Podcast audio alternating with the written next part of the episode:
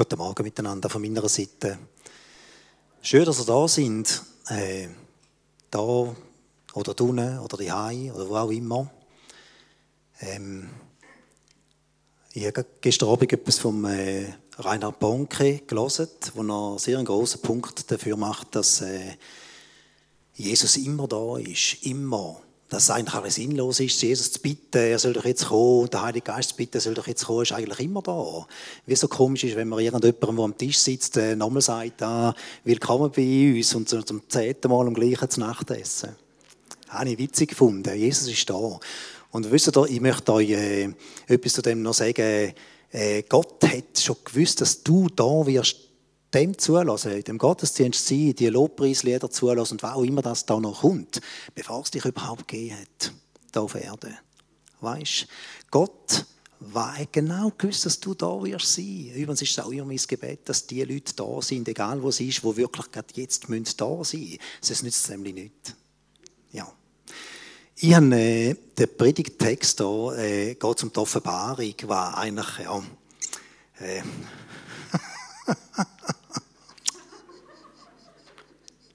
Sorry. Ähm, ich gehe manchmal am Morgen früh äh, gehe ich normalerweise immer laufen. Äh, sehr gerne in so einem Hochmoor, wo sehr einsam, also ziemlich einsam ist. Und äh, dann ist es noch dunkel, vor allem im Winter. Aber manchmal, manchmal fährt irgendein Auto irgendwo durch die Hochebene bei einer Straße und der Skiwerfer die kommen irgendwo, schwenken um eine Kurve und plötzlich siehst du äh, ein Stückchen vom Waldrand aufgehellt oder eine einsame Birke oder so einen Nebelschleier und plötzlich äh, hat es so einen speziellen äh, Groove, der da gibt. Aber wisst ihr, wenn ich von der Offenbarung heute Morgen rede, ist es genau so. Da werden zwei, drei winzige Sächchen rausgeschält. Das Problem von der Offenbarung ist, wenn du über da redest, redest du über die ganze Weltgeschichte.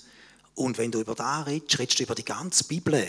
Und die ganze Bibel am Morgen abzuhandeln, da ist so, das ist so ein Harakiri-Auftrag für die, die Japanisch können. Gott hat die Weltgeschichte von Anfang an, bevor Anbeginn der Zeit geplant. Wir müssen auch über Zeit reden, was das überhaupt bedeutet, aber ich keine Zeit dafür.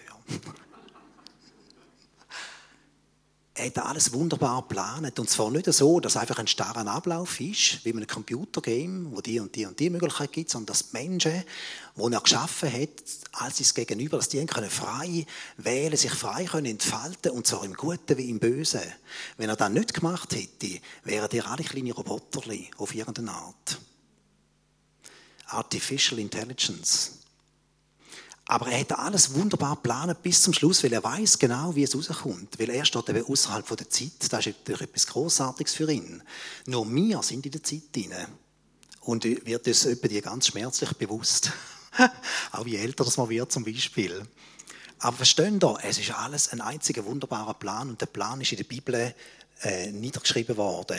Manchmal mehr so sketchy, so skizzenhaft und manchmal ähm, ganz detailliert, wie die Skiwerfer von dem Auto, wisst ihr, im Hochmoor irgendwo durch und plötzlich ist die, die Birke oder der Waldrand, plötzlich ist der heller leuchtet für einen kleinen Moment. So. So.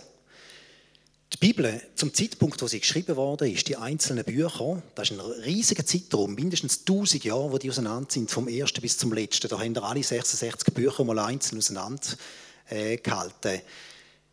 Mehr als 50 Prozent war prophetisches Reden. Gott redet prophetisch in Zukunft in unsere Welt hinein. Und es hat eine Anforderung in der Bibel für all die Propheten. Äh, die besteht heute nicht mehr bei der Gabe der persönlichen Prophetie. Auf die komme ich nachher noch. Aber die, die dafür auserlesen worden sind, dass sie dürfen den Teil der Bibel niederschreiben dürfen, oder dass ihre Reden dürfen niedergeschrieben werden, die haben keinen Fehler machen. Kein einziger Fehler. Kein einziger Fehler. Darum sind auch viele der alttestamentlichen Propheten haben die Prophetien, die ganz näher kommen. Also sie haben Propheten gemacht, die gerade im nächsten Jahr Prophetien gemacht, die im nächsten Jahr gerade passiert sind. Oder eben Prophetien, die weiter rausgegangen sind und Prophetien, die bis ans Ende der Zeit gegangen sind. Und dann weisst, und ich würde dir da einfach nochmal das Herz legen, ich sage etwas, da, wo da drinnen steht, da wird passieren. Egal, ob du glaubst oder nicht, weißt du, das ist das Brutale. Das schön, wenn du ins Militär musst und glaubst es nicht, bis du dort stehst.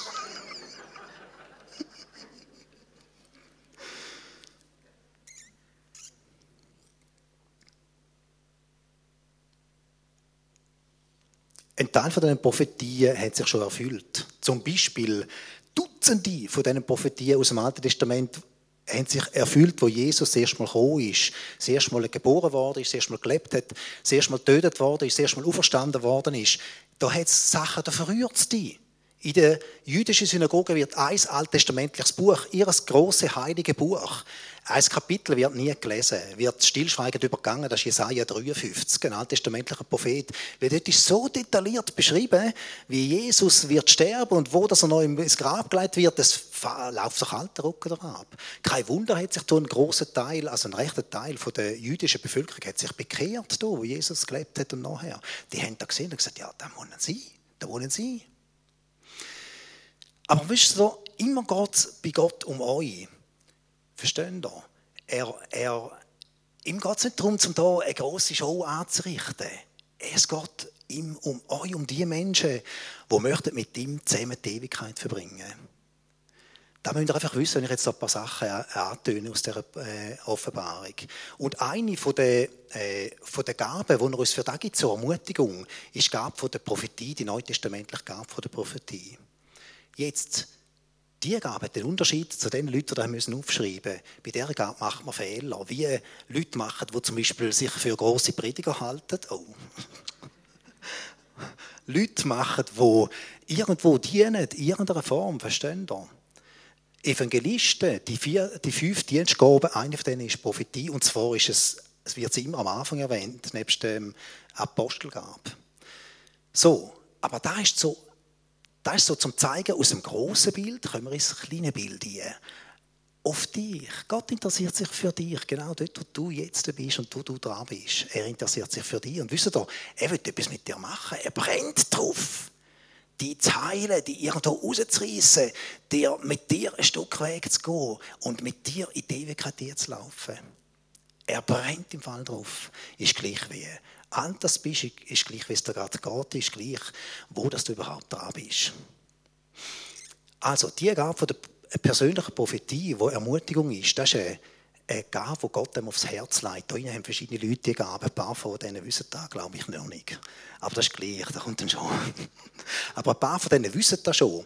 Und ihr werdet am Anschluss an die Predigt werdet ihr eine Möglichkeit haben, um euch Ermutigungen von Gott abzuholen. Ähm, da hinten hat es zwei Tische, ich erkläre dann am Schluss der Predigt noch. Wir haben zwei Teams, die hören einfach für euch, für zwei, drei Eindrücke bei Gott, was Gott euch möchte sagen. Weil um das geht es, verstehen ihr? Äh, das ist kein Spiel des Wissens, das wir heute Morgen machen.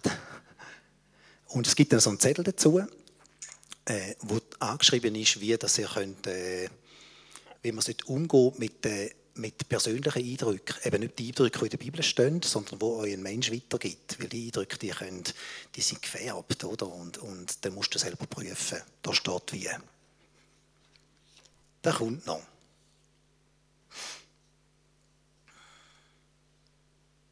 Also, wisst ihr, viele Leute versuchen die biblische Prophetie, weil da kommen ein paar taffe Sachen auf uns zu, versuchen es ein bisschen von sich wegzuschieben. Weil ja, eben. Erstens, äh, erstens es, ist ziemlich, es ist ziemlich massiv, was da kommt in der Offenbarung. Und zweitens, viele Leute irren sich, wenn, sich da, wenn sie das anfangen zu interpretieren. Aber Gott will, dass du dich mit biblischer Prophetie beschäftigst. Würde ich dir jetzt einfach mal sagen, ich hätte die Bibelstelle dazu. Die eine steht am Anfang der Offenbarung, wenn wir es gerade aufgeschlagen haben, ganz am Anfang. Du bist gesegnet, wenn du dich mit dem beschäftigst. Ja, gut, den Segen hast du auch nötig. Also ich jedenfalls.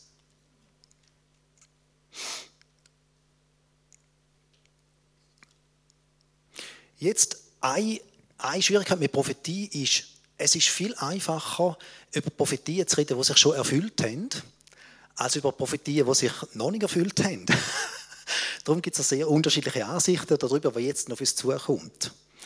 Ähm, verstehen Sie, vor Jesu Geburt ist es genau gleich gewesen. Im Alten Testament hat es jenste Prophet, Dutzende von Prophetien auf den, auf den Herrscher, auf den Diener, Herrscher, weiß ich nicht was. Das war ein bisschen komisch. Gewesen. Im Alten Testament ist alles voll davon gestanden, dass jetzt kommt der Messias. Darum hat der Judas gemeint, der will die von den Römern retten. Da gibt es einen grossen König, jetzt kommt er dann endlich schlägt er jetzt zu. Jetzt schlägt er Jesus zu und sagt, so, jetzt ist fertig, jetzt haben wir auf den Tisch mit göttlichen Legionen, tätschen wir euch raus. Aber Jesus hat das schon lange angekündigt, dass er zuerst einmal als Diener kommt, dass der, der sich verbrechen lässt für alle, für deine Sünden und für meine.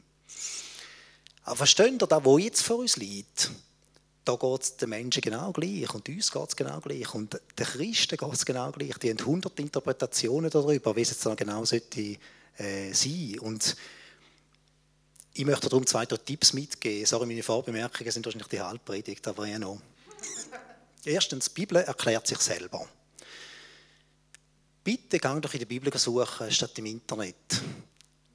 Wenn du im Internet gehst, suchen, oh, da hat es unglaubliche Interpretationen. Unglaublich, aber wisst ihr, dann sucht doch jemand, der nicht versucht, Lücken zu fühlen und der sich möglichst das Wort haltet. Weil so ist es aufbauen. Das sind, das sind, du hast ja keinen Fahrplan in der Bibel. Du hast einzelne Zeitfenster, einzelne Schlaglichter, wo Gott dir möchte Sachen aufzeigen Zweitens, du musst einfach wissen, die Erkenntnis, die wir haben, ist immer bruchstückhaft. Ich zitiere jetzt den Paulus. Jesus hat ähnliche Sachen gesagt, dass, er, dass niemand den Tag noch die Stunde weiß, wenn er zurückkommt. Aber es bleibt bruchstückhaft. Also wenn du an irgendeinem Prediger vorbeikommst oder an einem Lehrer oder so, der sagt, da muss man so verstehen und nur so und da ist das Richtige, dann weißt du, stell lieber ab. Weil er weiß es nicht. Die Bibel sagt uns eigentlich, dass er das nicht weiß. Und ich weiß es übrigens auch nicht. Darum alles, was ich euch heute Morgen erzähle, bitte, bitte prüft anhand vom Wort. Für das haben das bekommen.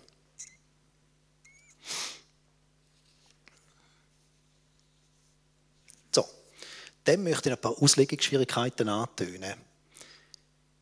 Das, was ich heute Morgen euch erzähle, ist zwar etwas, so viele Leute glauben, aber es ist überhaupt nicht die einzige Meinung, wie sich dann alles wird abspielen. Es gibt zum Beispiel Leute, die denken, alles, was in der Prophetie äh, von der Offenbarung steht, hat sich schon lange erfüllt. Ganz kurz nachdem der Johannes gelebt hat, wo er aufgeschrieben hat, unter den Zeiten der römischen Kaiser Nero und Domitian vor allem, wo es tatsächlich äh, wo es tatsächlich so angeklungen hat, genau das, was dort passiert. Oh, und jetzt kommt ein kleines Geheimnis. Also für verschiedene von euch ist das kein Geheimnis, aber ich hoffe, für jemanden ist es noch eins. Wisst ihr, biblische Prophetien sind oft mehrschichtig. Da sehen wir auch in der Offenbarung selber. Zum Beispiel am Anfang der Offenbarung hat es sieben Sendschreiben an sieben, sieben Gemeinden. Die hat es tatsächlich gegeben. Die sind alle im Gebiet der heutigen Türkei. Gewesen. Und diese Gemeinde, Jesus sagt, tritt denen ganz direkt rein. Er sagt, schau mal, da machst du gut, da machst du nicht so toll, da solltest du unbedingt umkehren und du musst einfach grausam aufpassen. und du musst ein bisschen weniger aufpassen. Und er sagt, jeder Gemeinde gibt da eine Reihe von Sachen, die gut sind und die nicht gut sind. Die Gemeinde hat es tatsächlich gegeben. Jeder, der zu dieser Zeit gelebt hat, können sagen, ja, die Prophetie vom Johannes, das ist völlig klar, das ist auf die Gemeinde, Philadelphia zum Beispiel, um ein positives Beispiel zu erwähnen. Aber wisst ihr, das stimmt. Nur gibt es eine Metaebene, eine ganz andere Ebene, die auf Gemeindetypen in unserer Zeit herzielt. Weil in unserer Zeit gibt es genauso die Gemeindetypen rundum. Wir sind auch einer von denen. Und Jesus redet nicht nur hier, in dieser Zeit, vor 2000 Jahren, an die türkischen Gemeinden, sondern heute in Gemeinden rund um die Welt hinein, mit der gleichen Prophetie. Das Gleiche passiert euch, wenn der, im Alten Testament der Teufel beschrieben wird. An einer Stelle wird der Teufel als der höchste Anbetungsengel von Gott beschrieben. Aber wisst ihr, die Prophetie fängt an mit dem König von Tyrus, eine reiche Stadt am Mittelmeer, in der Nähe, recht nahe bei Israel. Und, und da geht ganz klar um den König von Tyrus. Da geht so weit, dass noch alles erwähnt wird, was die gehandelt haben, was für Luxusgüter, oder? Reihenweise, kapitelweise fast. Sehr spannend, wenn man sich geschichtlich interessiert. Ähm, und dann plötzlich, plötzlich geht die Prophetie immer weiter und sagt, wie wunderbar, dass Gott die, die Persönlichkeit geschaffen hat von dem König von Tyrus und, und, und wie, wie er hat dürfen vor Gott stehen und du merkst plötzlich, der driftet immer mehr davon. Ja, ist los, Mann? Wach auf! Du redest gar nicht mehr über den König von Tyrus. Ja, stimmt. Plötzlich fängt er an, den Teufel als der, der gefallene, hohe, hohe, prachtvolle Engel beschreiben. Und das passiert in der Bibel immer wieder. Darum, wenn jemand sagt, dass es geschichtlich schon passiert, vergisst er die vielen Stellen, die weit über da rausgehen, die hier sind. Ja, ein Teil können hier anklingen, aber Gott meint etwas viel Größeres. Er schreibt Weltgeschichte mit dem. Dann gibt es noch Ausleger, die alles symbolisch deuten Wenn zum Beispiel von einer Endschlacht wie Armageddon äh, die ist, wollen sie das in einen geistlichen Krieg umwandeln. Oder? Und äh, und äh, da gibt es sehr viele Leute, oder, die alles ein bisschen symbolisch sehen Weißt du, musst ein bisschen geistig anschauen. Es ist nicht, aber wisst ihr, ich komme zurück auf die Prophetie auf Jesus, wo er das erste Mal gelebt hat auf dieser Erde. Ähm, die meisten von diesen Prophetien sind sehr wörtlich zu nehmen. Sehr wörtlich. Bis zu Prophetien, die 400, 500 Jahre vorher geschrieben worden sind, dass sie seine Hände hier graben werden von dem Messias. Versteht ihr? Äh, kein Mensch stirbt, wenn man die Hand irgendwo grabt mit dem Nagel. Also, wenn er sich Mühe gibt, kann er verblüten dran, aber das ist ein bisschen schwierig. Aber versteht ihr, die Todesart von der Kreuzigung hat es da gar noch nicht gegeben, noch lange nicht. Hunderte von Jahren nicht, haben die Römer dann einmal eingeführt. Aber versteht ihr, es war sehr wörtlich zu nehmen. Es ist nicht irgendwie noch ein, noch so ein bisschen ein symbolisches Ding. Darum, mein Tipp an euch, wenn ihr etwas könnt wörtlich nehmen könnt, nehmt es wörtlich in diesen Prophetien. So. Der Johannes ist im hohen Alter auf Patmos und er hat eine Vision, die ihn hinaustischt. Wirklich, oder? Und ihr müsst wissen, der Johannes hat der hat wirklich viel erlebt. Oder? Alle anderen von seinen zwölf, von seinen, die zwölf Kollegen, elf von denen sind umgebracht worden, irgendwann. Er ist der Einzige, der überlebt hat. Und in der Kirchengeschichte, nicht in der Bibel, aber in der Kirchengeschichte heißt es, dass man ihn auch versucht hat umzubringen. Und zwar, indem man ihn in einen Topf voll kochendem Öl hineingeworfen hat. Jetzt müsst ihr wissen, wenn, wenn, er, wenn ihr mit heißen Sachen schon jemals zu tun habt, dann wisst ihr, also Öl ist etwas vom Hässlichsten, was passieren kann. Also zehnmal lieber in die Raclette-Pfanne nie lange. Aber er ist heil wieder rausgekommen. Und möglicherweise, ich weiß es nicht, das ist nicht biblisch, das ist in der Kirchengeschichte aufgeschrieben, aber möglicherweise ist da ein Grund, warum, äh, warum das man ihn am Schluss verbannt hat. Die Römer haben ihn auf die Mittelmeerinsel von Patmos gebracht, wo, wo es mühsame Typen verbannt haben. Also aus ihrer Sicht mühsame Typen. Und dort kommt die Vision, oder? Und die ganze Verbarung ist aufgeschrieben. Es ist wie ein riesiger Fiebertraum. Es ist unglaublich, du merkst, wenn er nach Worten ringt für Sachen, die man nicht beschreiben kann, wo es einfach kein Wort gibt, im Griechischen und im Deutschen übrigens auch nicht.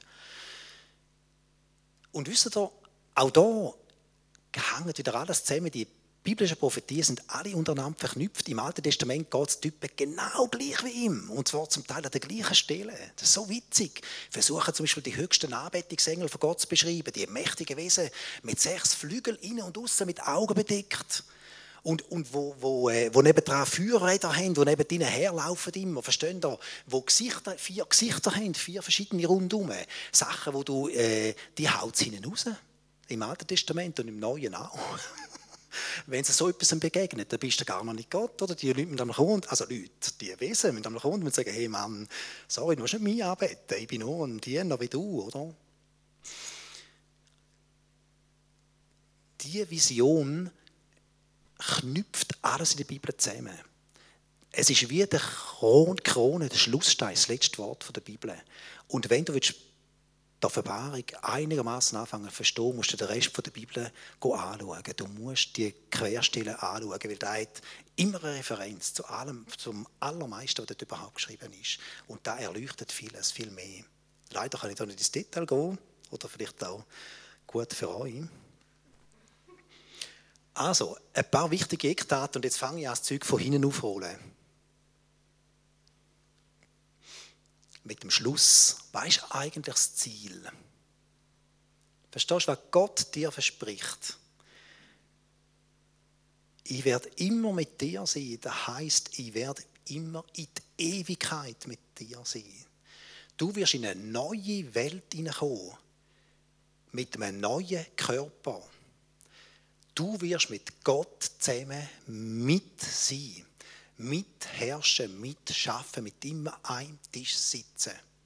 Für das stirbt Jesus. Sie würden nämlich sonst wegbraten, wenn du Gott wirst begegnen, weil der ist heilig. Und jeder kleine Fehler, den du im Leben jemals gemacht hast, würde ich disqualifizieren. Alles mache ich jetzt neu. Einen neuen Himmel schaffe ich und eine neue Erde. Dann sehnt sich niemand nach dem zurück, was früher einmal gewesen war. Ich sehe, das ist der Jesaja, der da redet, ein alttestamentlicher Prophet. Aber in der Offenbarung sind die letzten Kapitel genau dem Thema gewidmet. Die Vision von dem neuen Himmel ist äh, so wunderbar, dass ich es fassen könnte. Versteht ihr? Das ist wie ein, äh, wenn du das vergleichst mit Religionen, Religionsbüchern von anderen, äh, was sind da für Glaubensrichtungen, was die für Vorstellungen vom Paradies haben. Es ist, das ist lachhaft, sorry, wenn ich das Wort mal verwende. Da ist, äh, da ist so süß, was da kommt, oder? Freude bricht sich Bahn, wenn der König kommt. Das ist der Schluss. Gell? Er hat gesagt, ich rolle es von innen auf. Denn kommt ein Zeitraum von gut 1000 Jahren vorher zwischen der Wiederkunft von Jesus und dem endgültigen bei Gott sein in der Ewigkeit kommt zuerst tausendjährige Reich von Jesus da auf dieser Erde, wo er wird regieren. Dann der letzte Aufstand vom Bösen. Der Teufel ist in den tausend Jahren gekettet und alle seine Helfershelfer auch. Dann kommt das endgültige Ende von Satan und dann kommt das Endgericht, der grosse Thron. Ich kann mich sicher erinnern, Bücher werden aufgeschlagen, das Buch vom Leben, bist du drin aufgeschrieben oder nicht? Du bist drin aufgeschrieben, wenn du mit dem Herzen glaubst und mit dem Mund bekennst, dass Jesus der Herr ist, um eine von diesen Stellen zu erwähnen.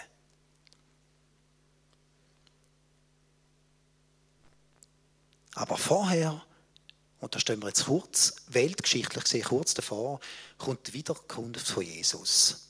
Über da gibt es keine großen Diskussionen.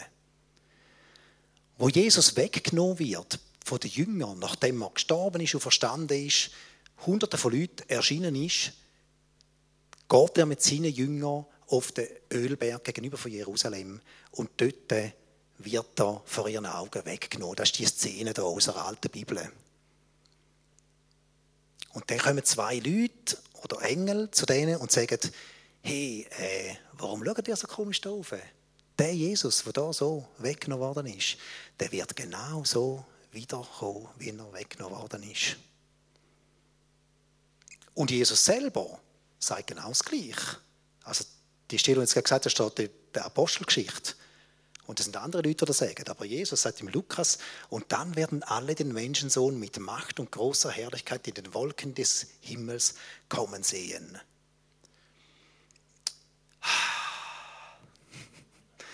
Ja, ich, ja, ich sehe mich nach dem.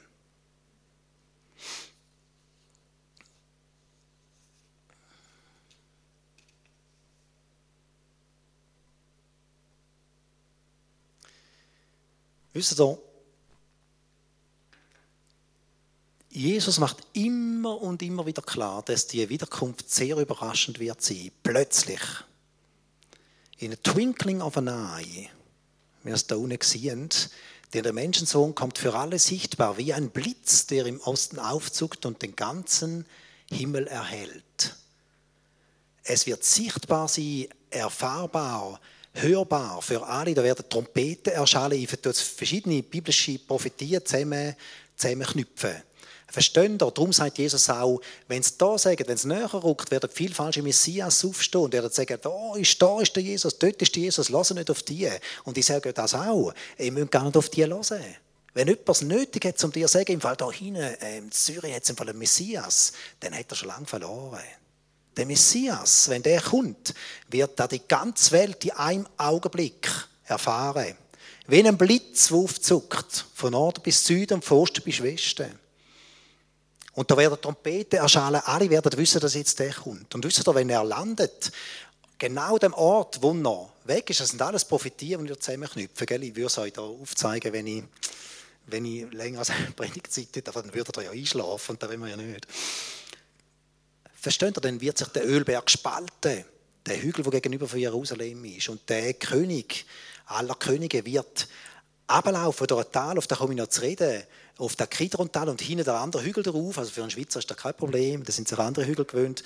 Und dann wird er in den Tempel, durch das goldige Tor in den Tempel hineinkommen. Das goldige Tor, das heute extra zugemauert ist, innen dran und außen dran, oder? Mit allen, allen Möglichkeiten haben sie es zugemauert, weil sie Angst haben, dass das tatsächlich passieren könnte und denken, ja, wir sind clever, oder? Was macht er, wenn der da kommt, oder? Der Ölberg spaltet sich, läuft ab, kommt hinten wieder rauf und dann, wir haben es da zugemauert.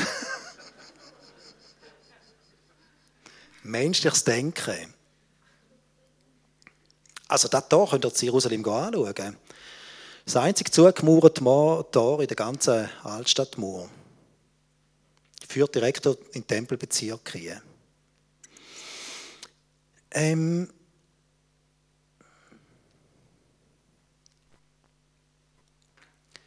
in welcher Funktion wird Jesus zurückkommen?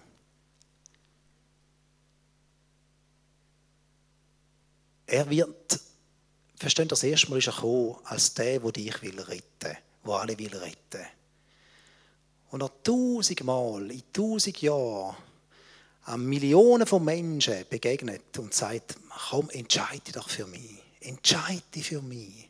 Komm doch mit mir. Ich habe ganz etwas anderes anzubieten. Ein Leben in Freiheit. Ein Leben, wo du zu deiner Erfüllung kommst. Und das zweite Mal, wenn er kommt, kommt er als Richter. Das ist in der Bibel über und über beschrieben. Er wird als Richter kommen. Eine von den Gerichtsszenen werde ich schnell erklären, nachher. Aber wisst ihr, ich bitte dich vor Gott und vor Christus Jesus, der eines Tages die Lebenden und die Toten richten wird, wenn er erscheinen wird, um sein Reich aufzurichten. Und dann wird er als Herrscher kommen. Er kommt als Richter und als Herrscher. Wenn er kommt, ist es gut, wenn sich die Menschen, die dann da sind, sich für ihn entschieden haben. Aber, wie gesagt, ich habe es von hinten aufgerollt. Ich komme jetzt weiterführen, näher an unsere Zeit her. Wenn wird Jesus zurückkommen? Ein wichtiger Punkt, wenn das Evangelium in der ganzen Welt verkündet worden ist. Was das genau bedeutet, darüber wie immer streiten wir sich. Aber wisst ihr, ich glaube, wir sind recht näher an dem. Die Bibel ist mit Abstand das weit verbreiteste Buch der Welt, mit Abstand der meisten Sprachen. Es hast Mühe, um wirklich sagen wir, einen Stamm oder ein Volk zu finden, das einigermaßen Größe, wo wirklich nicht von dem berührt worden ist, hast du heute Mühe. Ich glaube ehrlich gesagt nicht, dass wir da weiter weg sind. Aber gell, da bin nur ich. Also ich bin nicht wichtig, ich bin da nur ein. Wenn wird Jesus zurückkommen? Ein zweiter wichtiger Punkt ist, wenn die Zerstreuung des heiligen Volkes ein Ende hat, soll dies alles geschehen. Das war Daniel, alttestamentlicher Prophet. Ich kann einen anderen zitieren. Aus Dutzenden von Stellen, einmal mehr. Aus Dutzenden von Stellen. Glauben mir, da wird passieren. Jesaja, und er wird ein Zeichen aufrichten unter den Völkern und zusammenbringen die Verjagten Israels und die zerstreuten Judas sammeln von den vier Enden der Erde. Den Text habe ich extra noch reingenommen, um euch zu zeigen, Gott geht zum ganz Israel. Da müssen wir jetzt in die Geschichte zurückgehen. Es sind zwölf Stämme, da könnt ihr euch vielleicht noch erinnern. Und die Stämme sind einmal in zwei Reiche verbrochen. Und das eine Reich, das Reich Israel, da ist schon viel länger verschollen als die, als die Juden und die anverwandten Stämme, die dazugehört haben. Und bei denen ist es ein bisschen schwieriger, die zu finden. Interessanterweise kommen die aber irgendwo führen. Ich würde zwei Beispiele dazu sagen. Eins ist, äh, äh, die äthiopischen Juden wird einmal genannt, die heimgeführt worden sind auf Israel, in so Luftbrücken, Tausende und Abertausende. Aber das sind gar keine Juden, die sind aus einem anderen Stamm, aus einem von dem anderen Reich. Ich glaube, ich weiß nicht, vom Stamm Dan, Dan sind oder so. Jedenfalls sind sie keine Juden. Und letzte, da hat mich besonders fasziniert, vor drei, vier Jahren oder so, fünf Jahren vielleicht, hat man in Indien irgendwo haben sie plötzlich so ein Völkchen entdeckt, das total israelitische Gebrüche gepflegt hat, so ein indisches Völkchen. Und dann, mit, dann haben sie herausgefunden, dass da ja alte Israeliten sind, die da über zweieinhalbtausend Jahre haben die da irgendwo überlebt. Und die sind nochmal aus einem anderen Stamm. Ich weiß nicht, ob es Manasse ist oder ein, äh, ein anderer alttestamentlicher Stamm. Und die fangen wir jetzt auch an zurückzuführen. Das sind auch schon Hunderte zurück auf Israel gekommen. Genau. Schaut, ihr schaut dem jetzt zu. Seit 1948, seit der Staat Israel nach 2000 Jahren Verbannung wieder gegründet worden ist. Und der Gräberfeld hier, das ist im Fall nicht irgendein jüdischer Friedhof, das ist ein jüdischer Friedhof in der Schweiz. Mit Gräber, wo hunderte von Jahren alt ist. Und ihr erinnert euch vielleicht an Judenverfolgung in Deutschland. Ja. Aber äh, leider hat es uns auch gegeben. Die Leute dürfen in zwei Ortschaften im Kanton Aargau wohnen, überhaupt. Und da haben sie irgendwann nach 100 Jahren mal äh, überhaupt dürfen die eigenen Leute begraben. Vorher haben sie auf Deutschland, jedes Mal, wenn jemand gestorben ist, um die Leute hier noch begraben.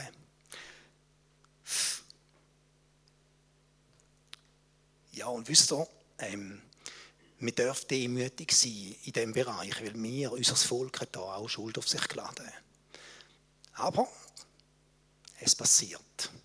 Und es ist weit.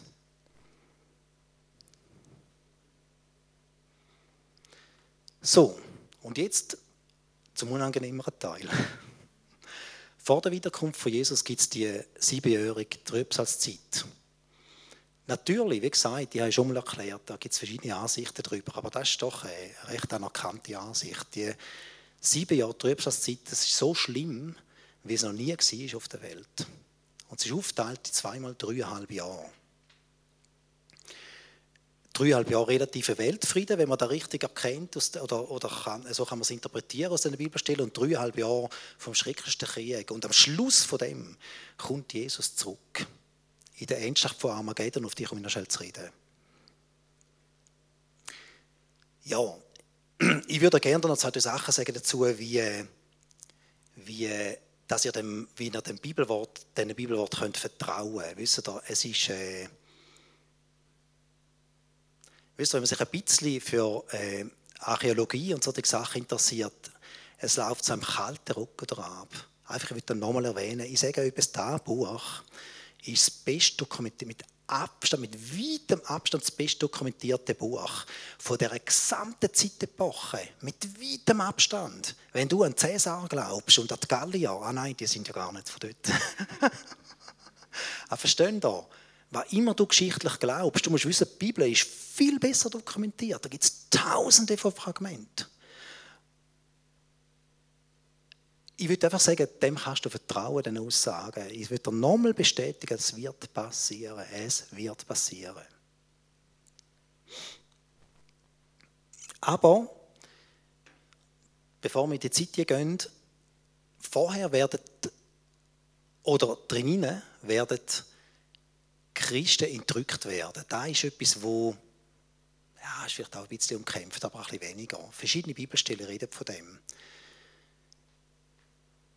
plötzlich in einem Augenblick beim letzten Posaunenschall werden, also jetzt tun zwei Bibelstellen zusammenhängen, gell? zuerst die unter, das ist vom gleichen geschrieben worden, von Paulus, werden auch wir übrigen, die noch auf der Erde leben, auf den Wolken hinaufgehoben werden in die Luft, um dem Herrn zu begegnen und in Ewigkeit bei ihm zu bleiben.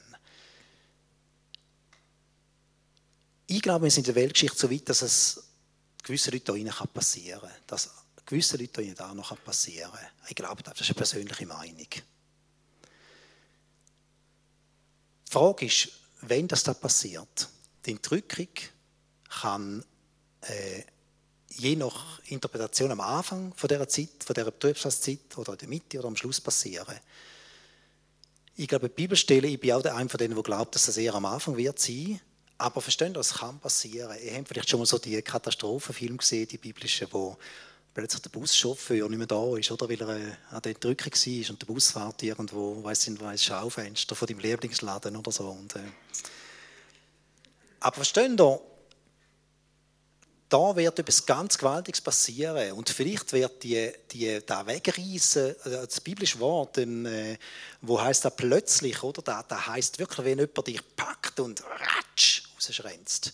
Und da, ähm, da wird passieren und möglicherweise kann da auch sein, dass da äh, überhaupt der Raum bereitet wird für da, was dann kommt. Der Anfang von der Trübsalzeit heißt nämlich, dass äh, äh, äh, zwei Vertreter vom Teufel die Weltherrschaft werden übernehmen. Einerseits religiös und einerseits weltlich.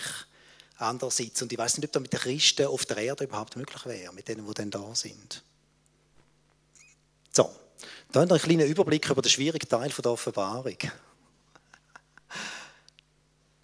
Schaut mal, es werden drei siebener Set von Plagen beschrieben.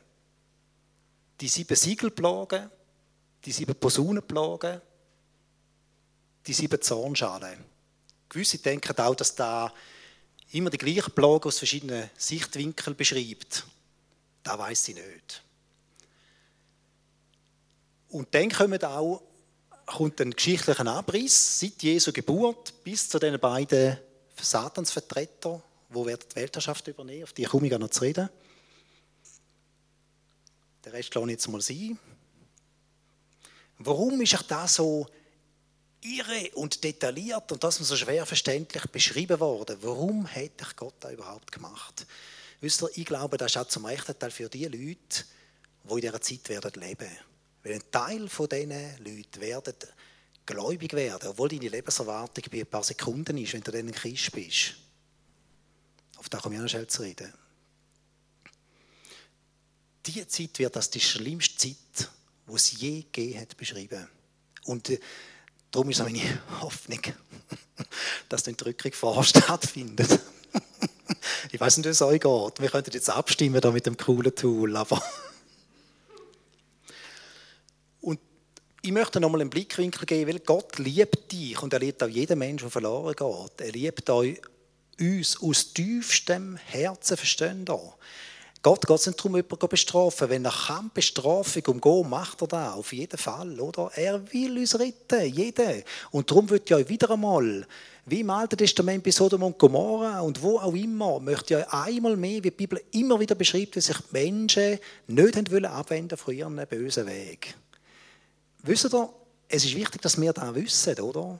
Es gibt viele Menschen, die wollen nicht. Das müsst ihr einfach wirklich wissen. Und darum nochmal Offenbarung steht, was in diesen schlimmen, schlimmen Plagen, wisst ihr, da kommt da, also, ihr könnt es selber nachlesen, ich will da gar nicht anfangen, gehen, Horrorszenarien verbreiten. Aber doch die übrigen Menschen wandten sich dennoch nicht ab von ihren bösen Taten. Sie beteten weiterhin die dämonischen Geister an und wandten sich nicht ab von ihrem Morden und auch nicht von ihrer Zauberei, ihrem sexuellen Fehlverhalten oder ihrer Raubgier. Und da kommt mir bei diesen Szenen immer Jesus in den Sinn. Jesus, wenn er über Jerusalem brüllt. Genau das gleiche Herz von Gott. Jerusalem, Jerusalem. Wie oft habe ich deine Kinder sammeln wollen wie eine Henne ihre Küken unter ihre Flügel und ihr habt nicht gewollt. Da seid ihr, nachdem er gesehen hat, wie Jerusalem zerstört wird werden, in 30, 40 Jahren ist das passiert. Und zwar alles abrasiert. Die römische Belagerung von Jerusalem, da könnt ihr im Internet mal anschauen, wenn es euch interessiert. Da läuft es auch kalter Rücken ab. Da sind ich weiß nicht, ob da Millionen Menschen waren, die dieser Stadt eingeschlossen wurden, ist, wo noch Römer alles kaputt gemacht hat. 70 nach Christus, so um Daumen.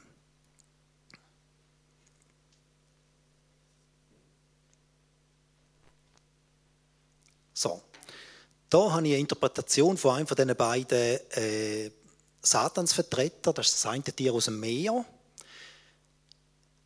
Äh, am Johannes wird ein bisschen erklärt noch, was da genau bedeutet, das Bild. Dass da eigentlich um Reich geht, um Könige geht, die da miteinander zusammenspannen. Aber da überlohne ich alles äh, weisere Köpfe, als das zu erklären.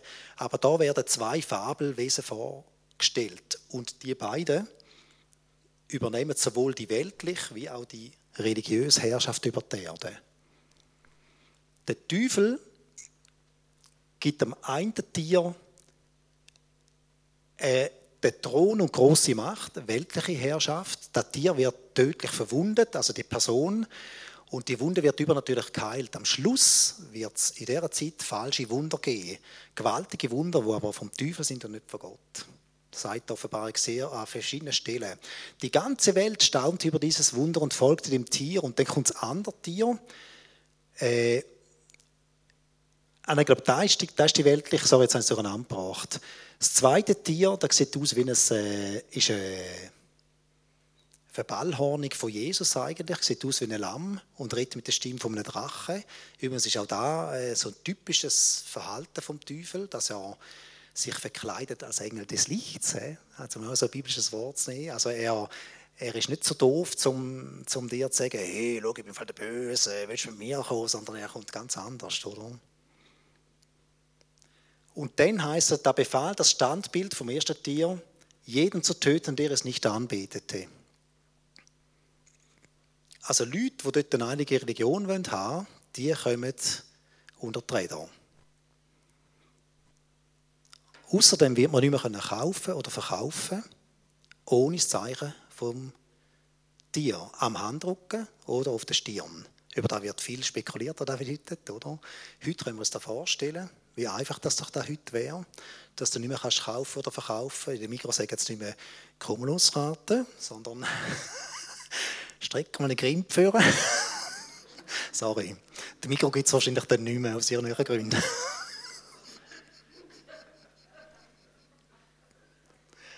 Das Zeichen hat eine Bedeutung und eben darum kommt die Zahl 666. Also bei der Zahl 666 und beim Zeichen auf dem Handrücken und der Stirn, um euch dann nochmal bestätigen, geht es nicht um Corona, sondern da geht es darum, dass man nicht mehr kaufen oder verkaufen kann. Und wer das Zeichen nicht hat, der geht unter. Aber als Christ darfst du das Zeichen nicht annehmen. Das sagt die Offenbarung auch ganz klar. Weil dann wirst du verloren gehen. Du wirst dann Becher des Zornes Gottes trinken müssen, steht so. Wisst ihr, ich glaube nicht, dass wir dann noch da sind, aber das sind Ereignisse von der Offenbarung. Und am Schluss von dem kommt eben Jesus zurück. Und da ist zusammengehängt mit dem großen und schrecklichen Tag des Herrn. Und ich möchte euch auf da gar nicht mehr so genau eingehen, aber einfach nur sagen, Jesus der Herr wird den Teufel mit dem Hauch seines Mundes töten. Einfach, dass er Kräfteverhältnis nochmal drin hat. Verstehen da? Die bösen Mächte, wo wir uns manchmal auch irgendwo begegnen oder so, vielleicht jetzt viel, noch viel weniger krass, die sind absolut kein Match für Gott. Die sind absolut kein. Es geht nicht darum, dass Gott gegen die, gegen die bösen Mächte, dass die sind irgendwo auf einer Ebene weiter unten, von Engeln oder so, von der, von der Kräfteverhältnis her. Da wird nicht, da wird nicht einen Kampf geben, wo man muss sagen, ja, wer gewinnt dich da? Jesus ist Sieger. Jesus ist Sieger in deinem Leben und über die ganze Weltgeschichte. So. Jetzt bin ich auf der falschen Seite. Ja, siehst du noch? So. Gut, zum noch zwei, wichtig ist äh, äh, zum Schluss erwähnen, das wichtige Schauplätze. Der eine ist Armageddon, von dem habt ihr sicher schon viel gehört. Da ist tatsächlich eine Ebene im Norden von Israel. Der kommt äh, vom Teil Megiddo, der, der Armageddon kommt von Megiddo. Möglicherweise ist da der hier, der Hügel, wo früher einmal eine Stadt gestanden ist. Äh, ich bin mir nicht ganz sicher, ob es der ist, ob er irgendwo nebeneinander ist. Das ist die riesige Ebene da im Norden Israel, das ist vom Karmel aus, aufgenommen. Da, die wird Armageddon genannt. Und da wird der Find seine, sein gewaltige Heer sammeln. Und wisst ihr, ich tue immer, wenn ich das Bild vor mir habe, weil Israel ist ein kleines Land, eigentlich kleiner als die Schweiz. Und so freie Flächen, und die Hälfte ist Wüste, so freie Flächen hier zu finden in dem Land, ist gar nicht so einfach. Ich habe keine Ahnung, warum das so frei ist, das schöne flache Land hier. Aber es ist wie vorbereitet für einen gewaltigen, gewaltigen Sammelplatz. In diesen Endkrieg wird Jesus eingreifen und wird äh, äh, die, die hier total vernichten. Der zweite Schauplatz ist eben Jerusalem. Da haben wir das goldige Tor. Sehen das da, das Ding, das da ein bisschen kommt. Da, da ist Gethsemane. Und das, das Gericht über, also nach bei dem Wiederkommen, es gibt mehrere Gerichte, das ist nicht das Endgericht, sondern das Gericht am Anfang von der 1000 Jahre Herrschaft von Jesus, da wird in dem Tal stattfinden. das Kidrontal. Der Unterteil von dem Kidrontal heißt Tal Josaphat. Und im gleichen Tal, ein bisschen weiter oben, ist der Garten Gethsemane. Wisst ihr, die ganze Weltgeschichte konzentriert sich auf einen Quadratkilometer, wenn es hoch kommt. Das ist so Gott. Da hat er seinen Zirkel hineingesteckt. Und da wird es passieren. Und da wird Jesus die, die finden, richten. Und es ist ziemlich hässlich, das zu lesen. Da gibt es andere Stellen, die ich jetzt extra rausgenommen habe, um nicht zu frustrieren, dass, dass er die Kälter treten wird. Und das ist immer das Zeichen vom Gericht von Jesus, die Kälte, die Weinkälte. Nur geht es da nicht um Wein, sondern um Blut. Das Bild kommt im Fall immer wieder vor. Jesus als Richter wird kommen mit, mit der Saum von seinem Gewand wird voll Blut sein, weil er die Weinkälter getreten hat. Und da heißt das Blut bis zu den Zäumen der Pferde aufkommt. Von den Leuten, die hier vernichtet werden. Also verstehen ihr? Äh, das sind Bilder, die äh, wo schwer sind zum Packen, so, oder? Äh, wo wir uns auch gar nicht vorstellen können. Aber wenn wir mal in Jerusalem sind, schaut das mal an. An dem Ort wird er nochmal vorbeikommen. So. Jetzt einige Zeichen der nahenden Trübsalzeit. Ich wüsste, das überspringe ich jetzt einfach. Weil äh, die sind ja zum Teil um euch herum. Aber man muss auch nicht übertreiben. Wir sind noch nicht ganz so weit, glaube ich. Zum Beispiel der Tempel in Jerusalem wird eigentlich nochmal aufbauen werden.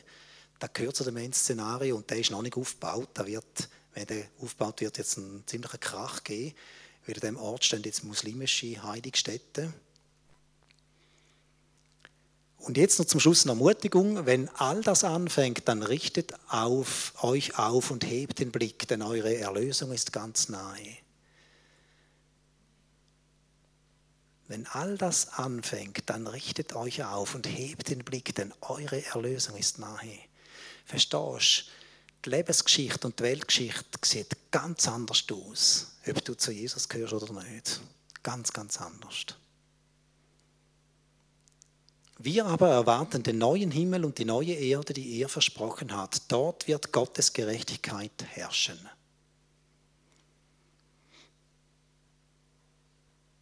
Schauen wir da hin. Ja, das ist jetzt eben da. Gut.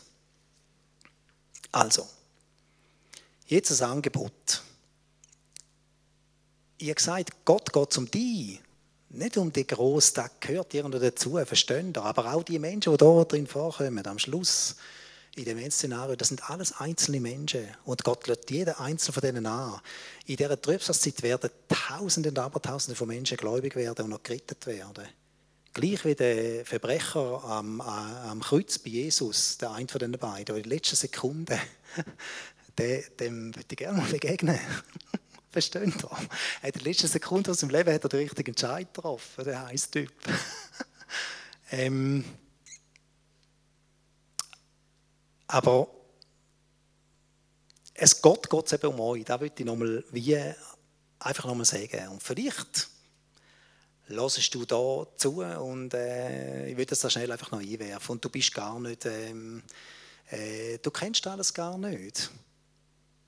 Ähm, verstehst du, es ist, äh, ich weiß, als ich Jesus das erste Mal wirklich begegnet bin, da bin ich 28 gewesen. Manometer. Und wie viele Mal hat man mir schon versucht, äh, irgendwas zu erzählen von dem? Und wie viele Mal hat es mich nicht interessiert? Aber vielleicht bist du jetzt der oder die, wo jetzt sagt, komm, ich will mal klare Sachen machen mit Gott. Dann äh, empfehle ich dir das zu machen. Du kannst ja zu mir kommen. Ich habe im Moment keine andere Möglichkeit. dann bete ich für dich. Oder du kannst auch die für dich beten. Ich habe das so gemacht. Ganz allein in meiner Einzimmerwohnung am Zürichsee bin ich auf die Knie runter und habe gesagt, okay, Jesus, ich weiß nicht, ob es dich gibt, aber falls es dich gibt, dann würde ich jetzt mit dir gehen. Und es hat geklappt. Ähm, weil Gott kommt dir entgegen. Verstehst du? Gott kommt dir entgegen. Du musst nur da den Arm aufheben. Und er kommt und sagt, willkommen, mein liebes Kind. Und das andere, was ich jetzt machen möchte, ist ein ganz konkretes Angebot. Wie ich am Anfang fast erwähnt habe. Wir haben zwei Teams gemacht mit Leuten, die prophetische Gabe haben und die bei Gott können hören für dich. die werden jetzt noch zwei Tischchen sein, da hinten eins und da hinten eins. Vom unteren Stock dürfen ihr raufkommen, wenn ihr möchtet. Ähm, wenn du die bist, dann kannst du ihre Telefonnummer anrufen, gibst den Namen an und danach werden sie dir so wahrscheinlich zwischen einem Viertel ab elf und einem Viertel vor zwölf eine Antwort geben. Die werden für euch drei Eindrücke, zwei bis drei Eindrücke hören bei Gott. Wir werden nicht für euch beten, einfach hören. Sorry? Oh, sorry, nicht anrufen. Oh, oh, danke viel, viel mal. Ein SMS oder ein WhatsApp müssen die, die daheim sind, schicken. Ein SMS oder ein WhatsApp. Vergessen das ja nicht. Auf diese Telefonnummer und den Namen angeben. Die anderen dürfen jetzt einfach, während der äh, Banner spielt, ein Abschluss ist, dürfen die da hinein so diesen Tischli, die Leute werden für euch hören, werden euch da aufschreiben, die Eindrücke, die sie haben. Äh, und ich bitte Gott, dass er euch ganz speziell ermutigt. Ähm, der allerletzte Ding, was ich zu dem möchte sagen ist, äh, ähm, ich habe geheiratet auf eine Prophetie von Gott. Aber eine Prophetie, die sich nach zwei Jahren auf den Tag genau erfüllt hat. Ja, und ich wünsche euch also die Begegnungen mit Gott. Amen.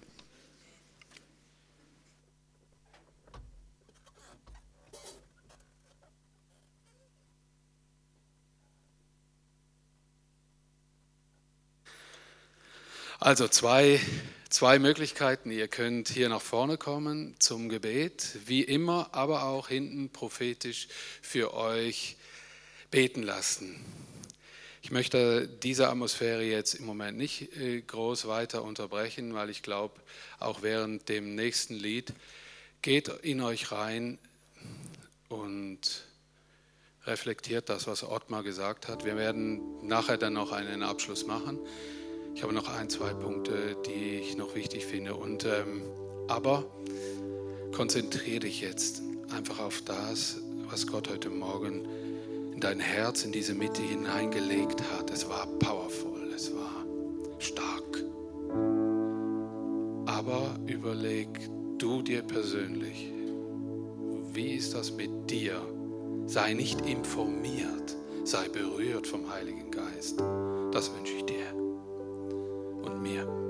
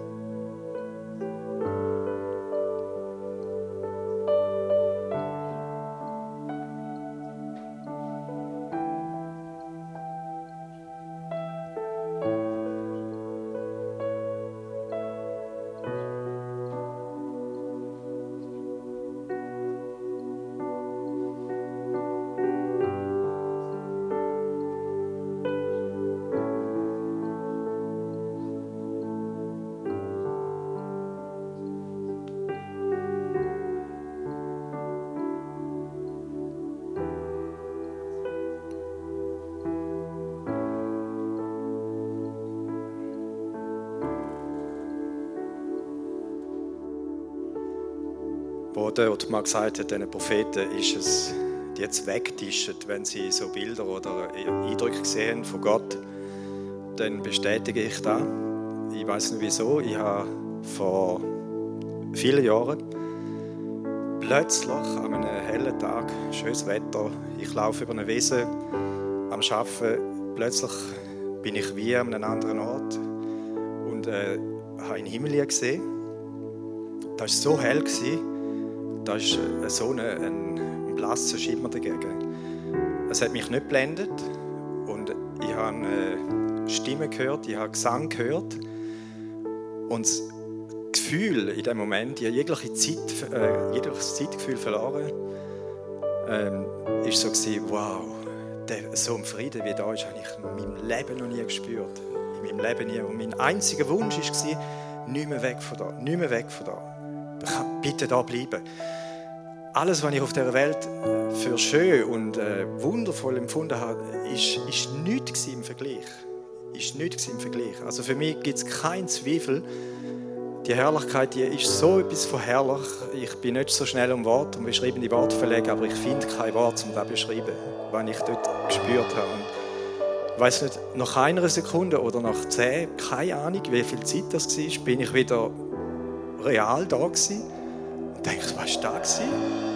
Aber ich kann, euch, ich kann euch nicht beschreiben, wie sich das angefühlt hat. Ich weiß noch, so etwas habe ich noch nie erlebt. Dort ist es so schön. Und das ist so ein Vorgeschmack. Und stelle stell ich mir vor, ich darf mal ewig an diesem Ort sein. Da überwältigend, überwältigend. Was die Bibel verheißt, da wird sich erfüllen.